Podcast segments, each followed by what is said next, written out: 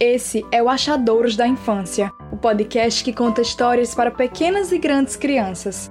Esse projeto foi idealizado por mim, Beatriz Almeida. Se puder, segue a gente lá no Instagram, @achadourospod, para saber mais sobre as histórias, ter indicações de livros e, claro, interagir com a gente. Se você procurar, uma história irá achar. Não tem hora e nem lugar. E assim a nossa vai começar agora. A Avó Amarela, de Júlia Medeiros e Elisa Carareto, publicado pela editora Ozé. Na casa da minha avó, não a azul, a avó amarela, tinha uma mesa que ocupava toda a varanda. Cabem mais de doze apóstolos, ela dizia, cozinhando a Santa Ceia.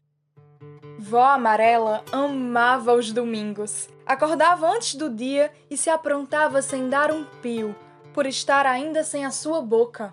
A boca da minha avó passava as noites de molho num copo em cima do criado mudo, sem dizer uma palavra. E você não tem medo que ela se afogue, vó? Que nada! Depois que ela passou a dormir na água, nunca mais tive sede à noite. Durmo feito uma fada. E vó amarela só vestia sua boca depois de tomar o café. Assim nem precisava escovar os dentes. Como brilhavam! Os dentes da minha avó pareciam ter sido fabricados. Sem se despedir do avô, que ainda roncava, ela saía rumo à feira. Amanhã a apanhava no caminho. Feira era um lugar onde cabiam quase todas as cores do mundo. Além de sacola, as pessoas também levavam suas bocas para falar sem parar e experimentar antes de comprar. Loja de real, só tem a minha. É real, é real, é real. Chega pra verdura de real. Verdura é oi, meu amor. Vó Amarela sempre deixava um galo encomendado. Privilégio da freguesia, me explicou o moço. Minha avó voltava com a sacola cheia de um lado e o bicho dependurado de cabeça para baixo do outro. Ele não gostava de ter que ficar que nem arremedo de morcego e batia forte as asas, mas vovó sabia bem como baixar-lhe a crista. No caminho de volta, a avó amarela sempre tinha uma visita para cumprir. Por trás do vidro côncavo e grosso, o filho preto e branco aguardava, de farda, pelas flores que enfeitariam seu silêncio. O galo sempre se recusava a entrar no cemitério e tinha que ficar junto do zelador.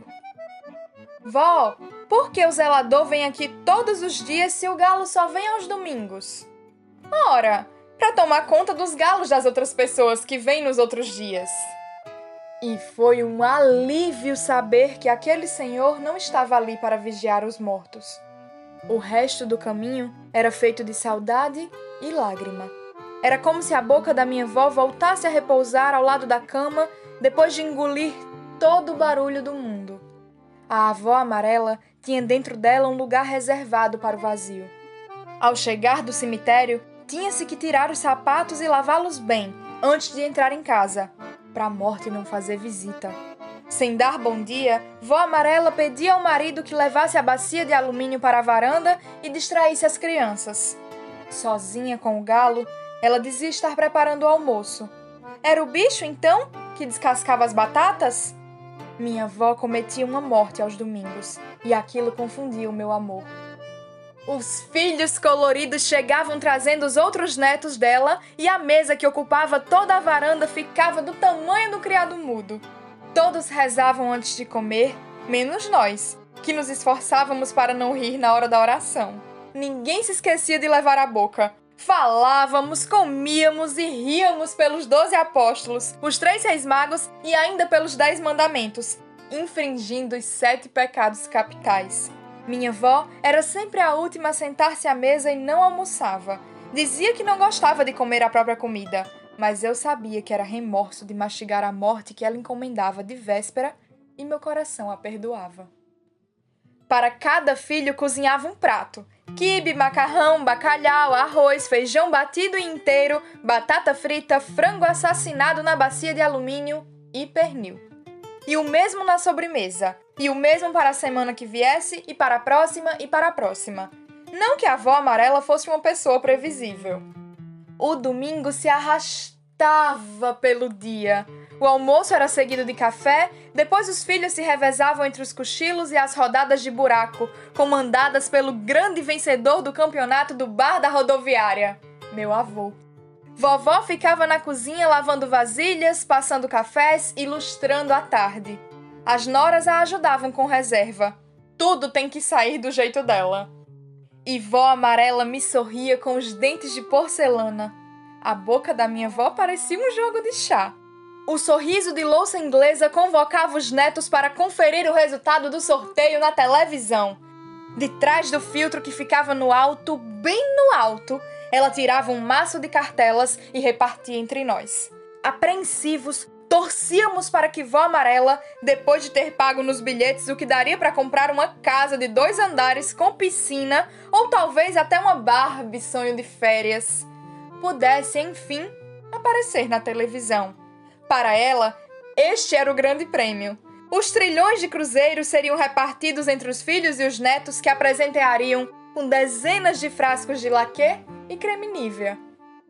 Mais uma vez, o telesonho da minha avó era adiado, prorrogando assim os sonhos de toda a prole.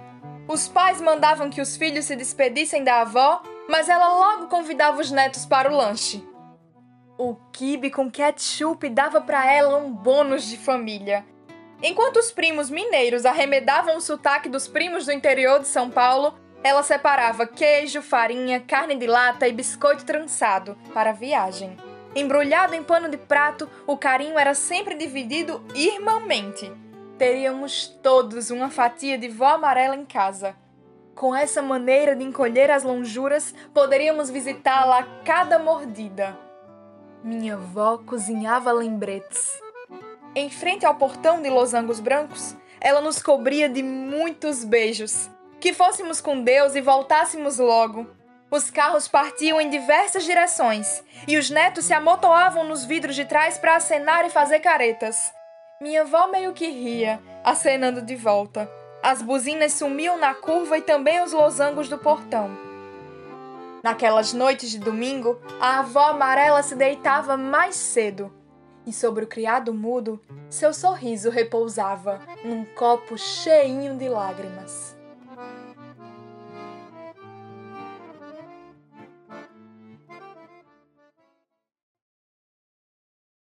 A história acabou, mas logo logo a próxima virá.